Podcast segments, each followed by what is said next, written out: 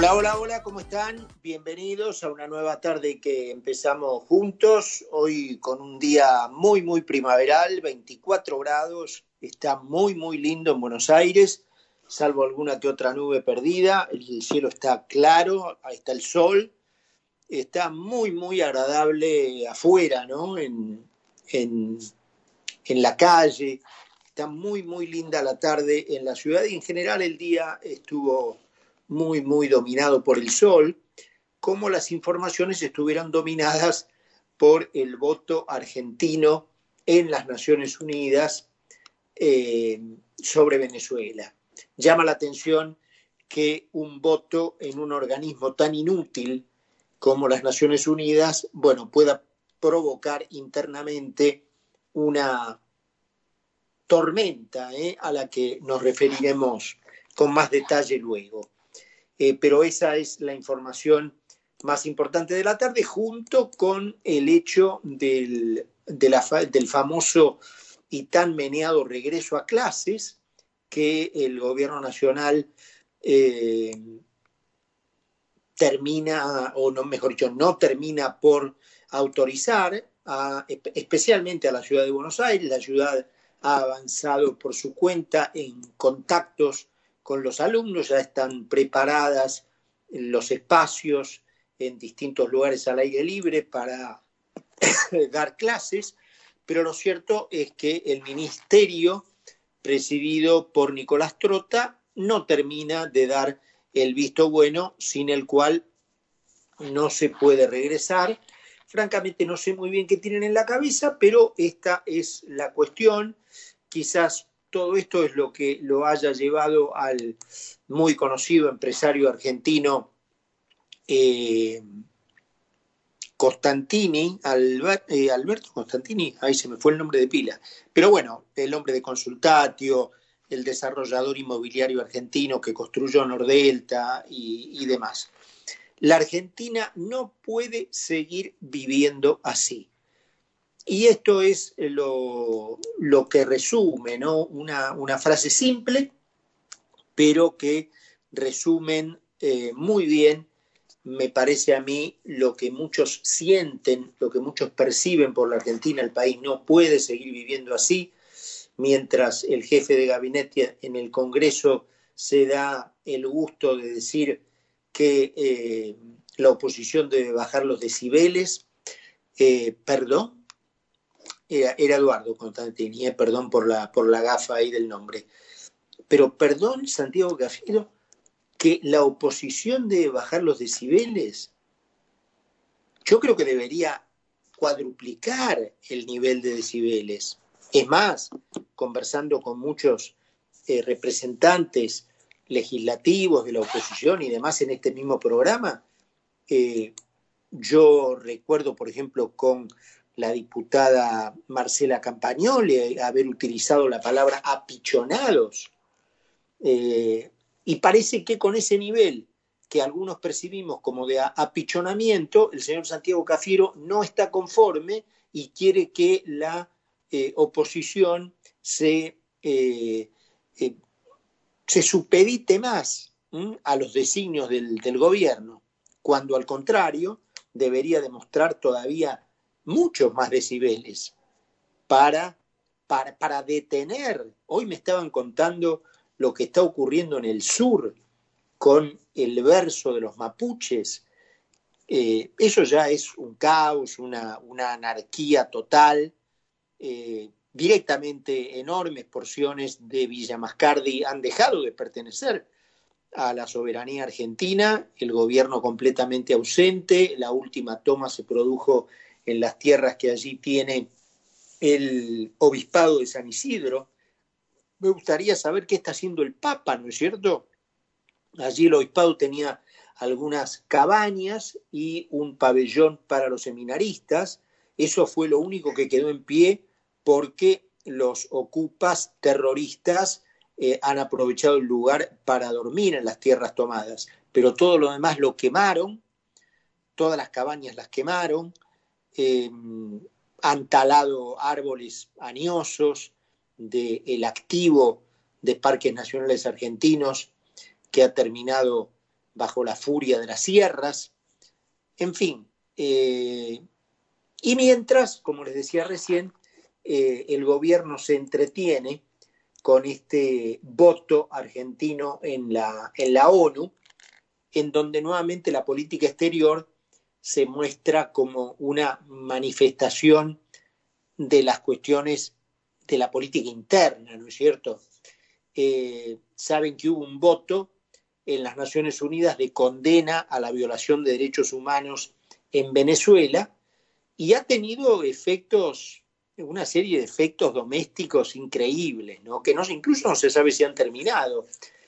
Recuerdan que lo comentamos acá, todo comenzó en realidad en otra organización tan inservible como la ONU, pero bueno, que en definitiva ahí está, eh, que es la OEA, en donde el representante argentino, Carlos Raimundi, que la verdad no se sabe cómo, cómo llegó allí, se, se apartó de las instrucciones recibidas por cable de la Cancillería y votó a favor de la dictadura cívico-militar de Madura en contra de la mayoría de los países de la región.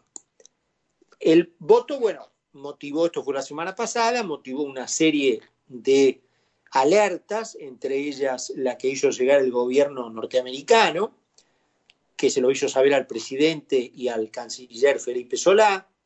El presidente entonces llamó a Raimundi, que, como decía, nadie explicó cómo llegó allí, aunque dado el concepto que este gobierno parece tener del mérito, quizá uno puede entender mejor como, como un personaje como Raimundi pudo llegar a ser embajador argentino en la OEA.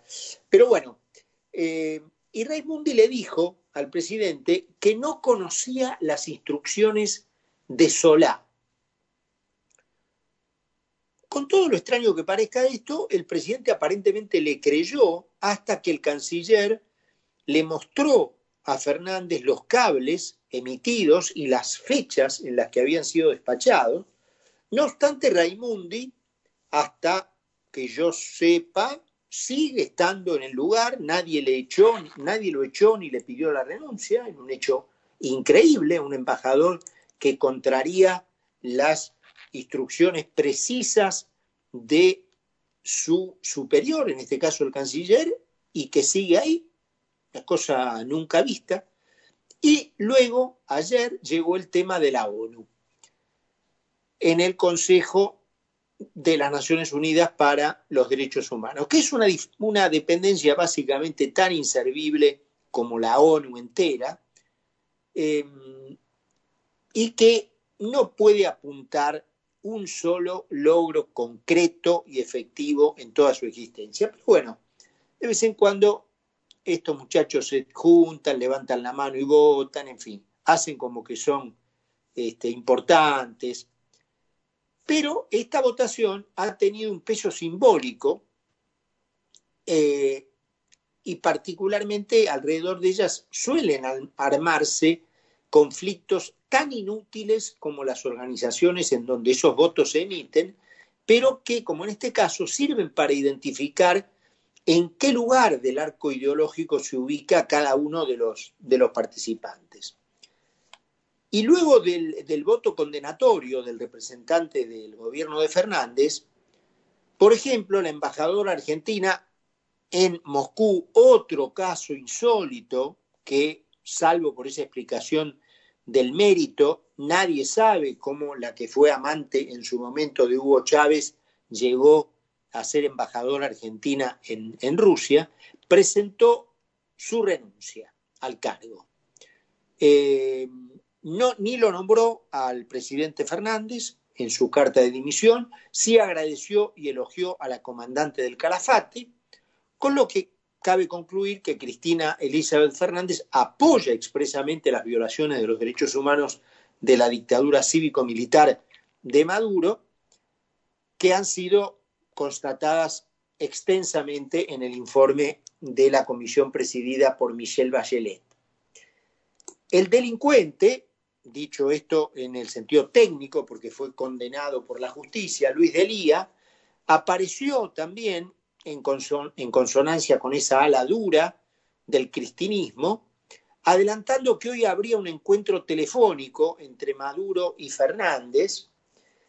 Eh, dijo, bueno, que un, pajarito, no sé si habrá sido el mismo pajarito que hablaba con Maduro, que hablaba con, Maduro, pero bueno, que un pajarito le había contado que hoy iba a haber un encuentro fraterno para eh, eh, de alguna manera eliminar esa declaración errónea este, que, según Delía, nos ponía junto a lo peor de la derecha continental. Finalmente, gracias a Dios, eh, por lo menos hasta ahora, ese llamado no ocurrió. Eh, si hubiera ocurrido, el propio Delía eh, lo atribuía a la intervención de Cristina y Cuba, o sea, una confesión, yo diría, abierta, de que primero quien gobierna es el, kirchnerismo de la comandante del, del Calafate y segundo que la política exterior del país la dicta La Habana, ¿no es cierto? Quiero aclarar que se trata de un episodio menor, porque también son menores, repito, las organizaciones donde estas opiniones fueron emitidas, la OEA y la ONU. Pero la cuestión sirve para confirmar que el sector que realmente gobierna es el que responde a los intereses de la comandante del Calafate y que tiene una postura muy firme, muy clara sobre el posicionamiento internacional del país y cómo la Argentina debe relacionarse con el resto del mundo.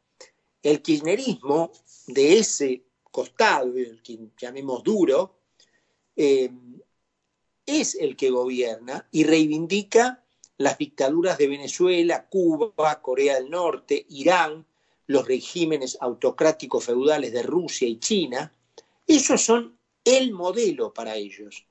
Es algo parecido a lo que quieren convertir a la Argentina, un país en donde se violen los derechos humanos, silenciando por la violencia la opinión disidente, un país empobrecido, camino en el cual estamos firmes, y en donde la enorme mayoría de su población vive de las dádivas del Estado y una nomenclatura privilegiada se pone por encima de la ley y desde ya por encima del nivel de vida del resto de los ciudadanos para vivir como reyes en una estructura social feudal que el mundo sepultó hace 600 años. ¿no?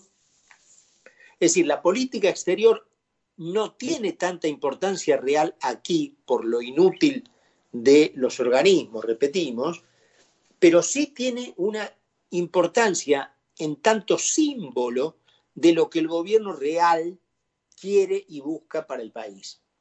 También sirve para confirmar la absoluta pusilanimidad del presidente, ¿no es cierto?, que aún no echó a Raimundi, que por lo menos entrevió una charla telefónica, finalmente por lo menos por ahora la desechó, esperemos que siga firme en esa postura, pero allí estuvo, eh, y que frente a la renuncia de Alicia Castro, que no tiene ningún pergamino para ser embajador en ningún lugar, digamos, este, apenas si le da para ser azafata, apenas, eh, y le pidió, yo no sé si utilizar la palabra rogó, que revea su decisión de renunciar a la embajada. Pero ¿quién sos, Alicia Castro? Renunciate mejor, andate. Si sos una inútil, una inservible que no sirve para nada. Menos mal que renunciaste, ¿no? Este fue y le pidió por favor que reviera. En fin. Y esta situación refleja, vía un acto de política exterior, en que la política doméstica sí, eh, digamos, nos permite ver un acto importante respecto de quién gobierna y cómo gobierna, eh, respecto del rumbo de miseria que el kirchnerismo ha decidido darle al país, porque eso es lo que ocurrió en los países espejo. Hoy hay justamente una nota en el New York Times que da pena verla respecto de en lo que se han convertido los campos petrolíferos, tanto en tierra como en el océano de Venezuela, baldíos en donde, tipo, a ver, eh, las villas miseria de la Argentina, en donde andan los perros caminando, lamentablemente algunos chicos, ¿no es cierto? 15% en la indigencia, casi 56% de los menores de 14 años en la pobreza total y bueno, a veces andan deambulando por esos basureros. Bueno, esa es la foto de ilustración de la nota del New York Times de hoy que comenta la potencia petrolera que era Venezuela hace unos años y en lo que se ha convertido hoy. Es decir, campos petroleros destruidos que o, por supuesto no producen ya nada, eh, el pueblo en la miseria. Eso es, digamos, ¿no es cierto? La unión del país a las naciones más vergonzosas de la Tierra es un hecho muy preocupante y confirma la dirección que esta casta que responde a los intereses de la comandante quiere imprimirle a la Argentina. Lamentablemente las condiciones de sumisión con las que el presidente aceptó su triste papel no permiten encontrar en él ningún contrapeso más allá de lo que las escaramuzas este, puedan aparecer. Eh, esta de que, bueno, finalmente no hubo este llamado telefónico, en que el voto argentino en la ONU fue contrario a Venezuela, pero son escaramuzas. En realidad el núcleo duro que gobierna el país es el otro, el modelo es el otro y el destino, si no hacemos algo para detener esto y cambiarlo, es el otro. 6 y 18 minutos. Presentamos el programa con 23 grados ahora de temperatura, con